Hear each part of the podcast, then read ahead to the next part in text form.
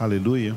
Vamos iniciar a nossa primeira congregação de hoje com o capítulo 2 da Epístola de Tiago. Ontem começamos com o primeiro capítulo, agora então o capítulo de número 2. Enquanto lemos, o Espírito de Deus vai usar a Sua palavra a sua espada, a espada do Espírito, para penetrar-nos até o mais profundo e operar em nós a vontade de Deus, que é a nossa santificação. Vamos ler juntos então, Epístola de Tiago, capítulo 2. Meus irmãos, não tenhais a fé em nosso Senhor Jesus Cristo, Senhor da glória, em acepção de pessoas. Se, portanto, entrar na vossa sinagoga algum homem com anéis de ouro nos dedos, em trajos de luxo, e entrar também algum pobre andrajoso, e tratardes com deferência o que tem os trajos de luxo, e lhe disserdes: Tu, assenta-te aqui em lugar de honra, e disserdes ao pobre: Tu, fica ali em pé, ou assenta-te aqui abaixo do estrado dos meus pés. Não fizestes distinção entre vós mesmos, e não vos tornastes juízes tomados de perversos pensamentos? Ouvi, meus amados irmãos, não escolheu Deus os que para o mundo são pobres, para serem ricos em fé e herdeiros do reino que ele prometeu aos que o amam? Entretanto, vós outros menosprezais o pobre. Não são os ricos que vos oprimem, e não são eles que vos arrastam para os tribunais? Não são eles os que blasfemam o bom nome que sobre nós foi invocado? Se vós, contudo, observais a lei régia segundo a Escritura, amarás o teu próximo como a ti mesmo, fazeis bem. Se todavia fazeis acepção de pessoas, cometeis pecado, segundo sendo arguidos pela lei como transgressores. Pois qualquer que guarda toda a lei, mas tropeça em um só ponto, se torna culpado de todos. Porquanto aquele que disse não adulterarás, também ordenou não matarás. Ora, se não adulteras, porém matas, vens a ser transgressor da lei. Falai de tal maneira e de tal maneira procedei, como aqueles que hão de ser julgados pela lei da liberdade. Porque o juízo é sem misericórdia para com aquele que não usou de misericórdia.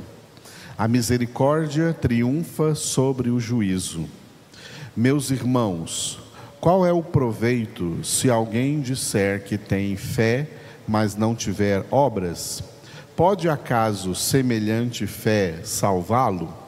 Se um irmão ou uma irmã estiverem carecidos de roupa e necessitados do alimento cotidiano, e qualquer dentre vós lhes disser: Ide em paz, aquecei-vos e fartai-vos, sem contudo lhes dar o necessário para o corpo, qual é o proveito disso? Assim também a fé, se não tiver obras, por si só está morta. Mas alguém dirá: Tu tens fé e eu tenho obras. Mostra-me essa tua fé sem as obras, e eu, com as obras, te mostrarei a minha fé. Crês tu que Deus é um só? Fazes bem até os demônios creem e tremem.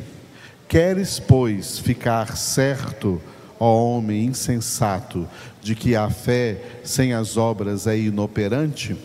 Não foi por obras que Abraão, o nosso pai, foi justificado quando ofereceu sobre o altar o próprio filho Isaque? Vês como a fé operava juntamente com as obras. Com efeito, foi pelas obras que a fé se consumou e se cumpriu a Escritura, a qual diz: Ora, Abraão creu em Deus e isso lhe foi imputado para justiça, e foi chamado amigo de Deus. Verificais que uma pessoa é justificada por obras e não por fé somente. De igual modo, não foi também justificada por obras a meretriz Raabe, quando acolheu os emissários e os fez partir por outro caminho? Porque assim como o corpo sem espírito é morto, assim também a fé sem obras é morta. Aleluia. Louvado seja o nome do Senhor por esta palavra que dele nós recebemos nesta manhã. Este capítulo que nós lemos hoje de Tiago, ele tem duas partes, né, bem claramente divididas. Na primeira parte, ele toca num assunto importante e também que deve ser bem esclarecido dentro da palavra de Deus, que é a questão de acepção de pessoas. E na segunda parte também um outro tema que deve ser muito bem esclarecido, que é a fé, a relação entre a fé e as obras. A fé sem obras é morta. Muito bem. No primeiro texto que ele fala sobre acepção de pessoas, né? Ele diz assim no primeiro versículo: Meus irmãos, não tenhais a fé em nosso Senhor Jesus Cristo, Senhor da glória, em acepção de pessoas, tá? Ou seja, nos ensina neste nessa primeira parte a não fazer acepção de pessoas.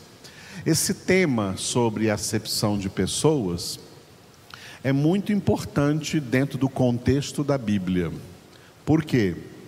Porque, em primeiro lugar, nós temos que entender qual é a relação de Deus com os homens, e segundo, a relação dos crentes, dos filhos de Deus, com os homens, sejam eles quem forem. Tá? Nos dois casos, nos dois casos, existe acepção de pessoas e não acepção de pessoas.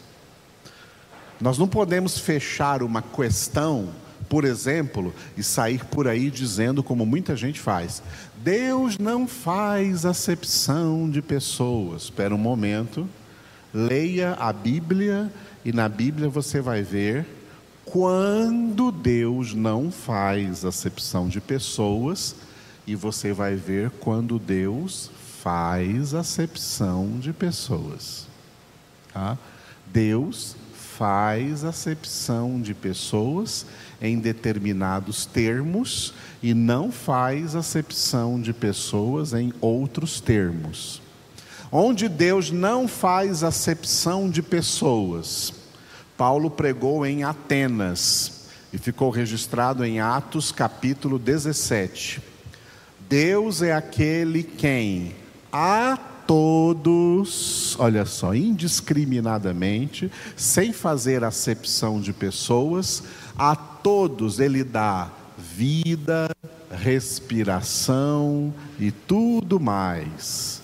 Nele vivemos, nos movemos e existimos. Para quem Deus dá isso? Para todo mundo, sem fazer acepção de pessoas. Jesus disse, né? Vosso Pai Celestial faz o seu sol nascer sobre justos e injustos, faz chover sobre justos e injustos, ou seja, sem acepção de pessoa. Deus dá a natureza aí para todo mundo. Mas tem outros pontos muito mais relevantes, onde Deus faz acepção de pessoas. E um ponto muito forte, onde Deus faz acepção de pessoas, é na própria obra da salvação.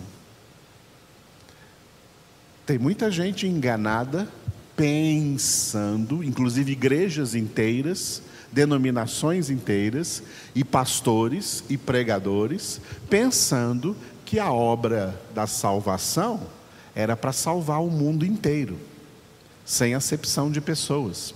Não.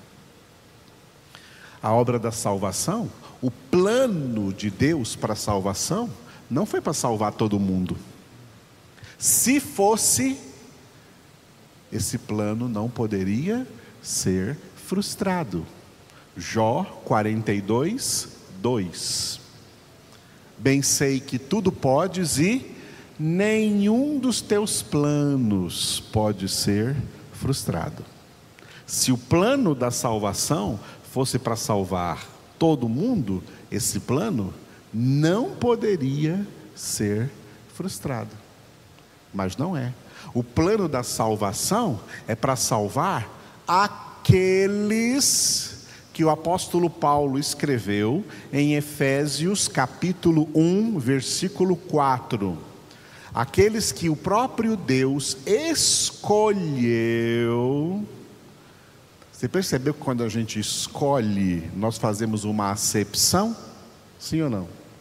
Quando a gente escolhe, escolher já é fazer uma acepção. Eu escolho esse, não escolho aquele. Eu escolho esse aqui, não escolho aquele.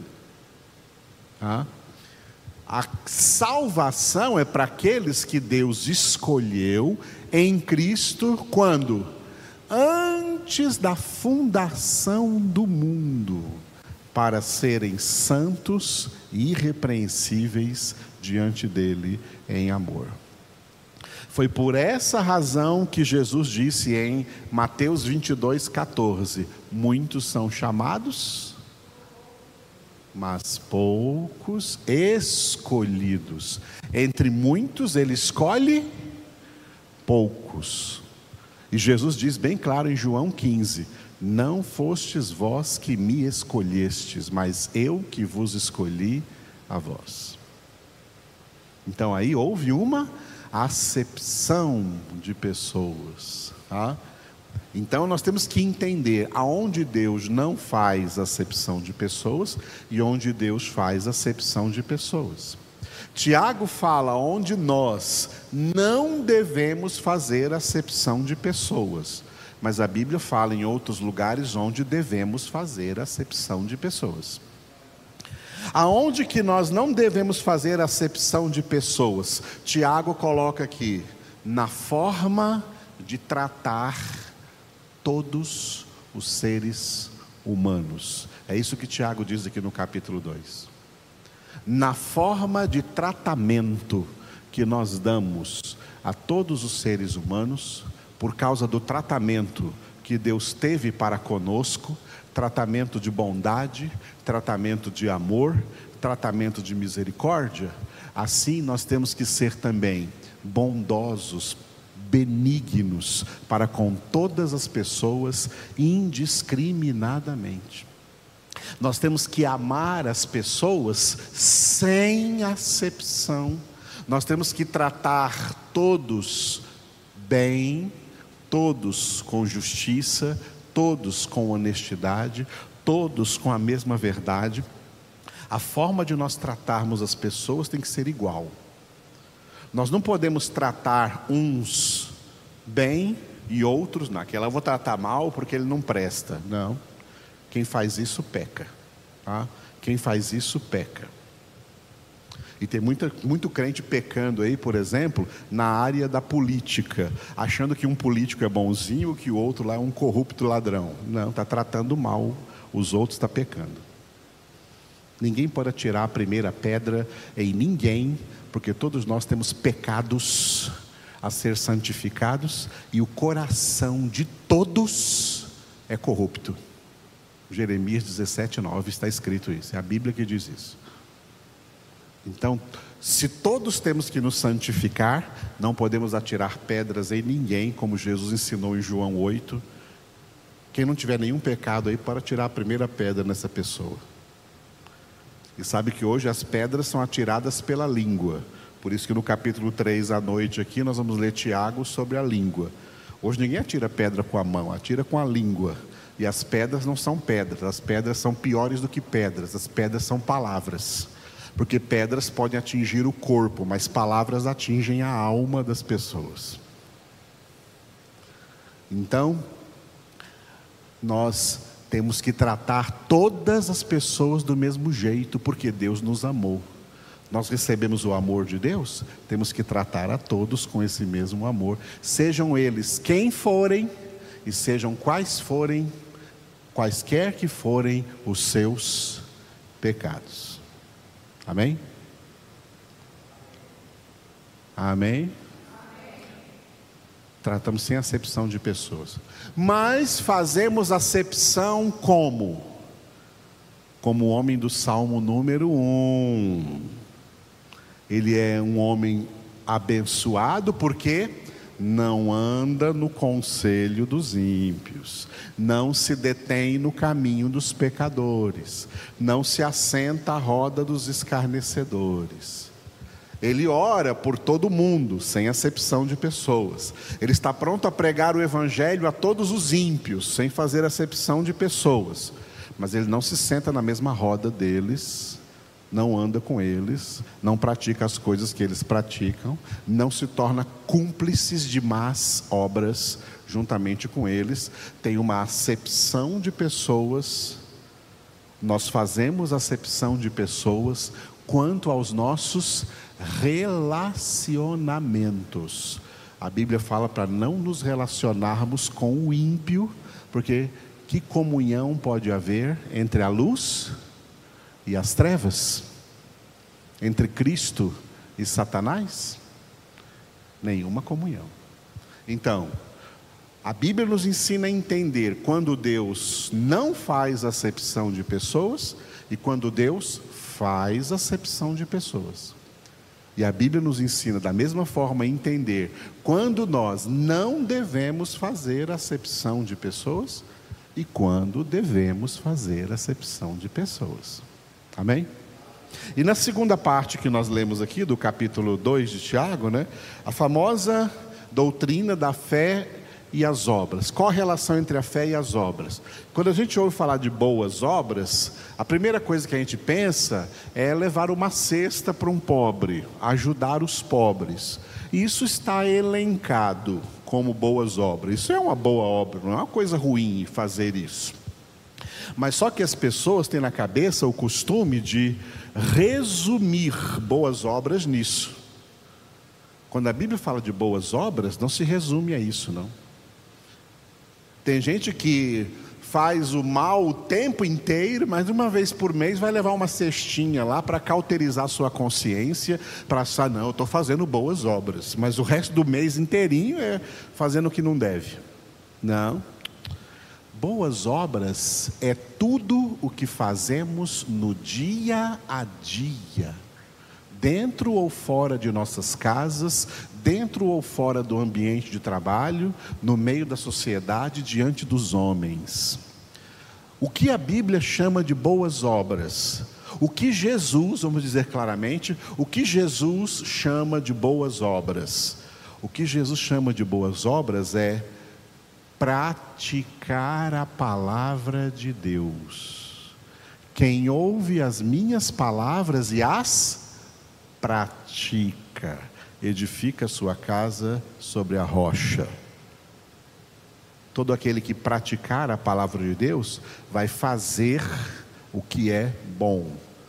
Obras é tudo o que nós fazemos.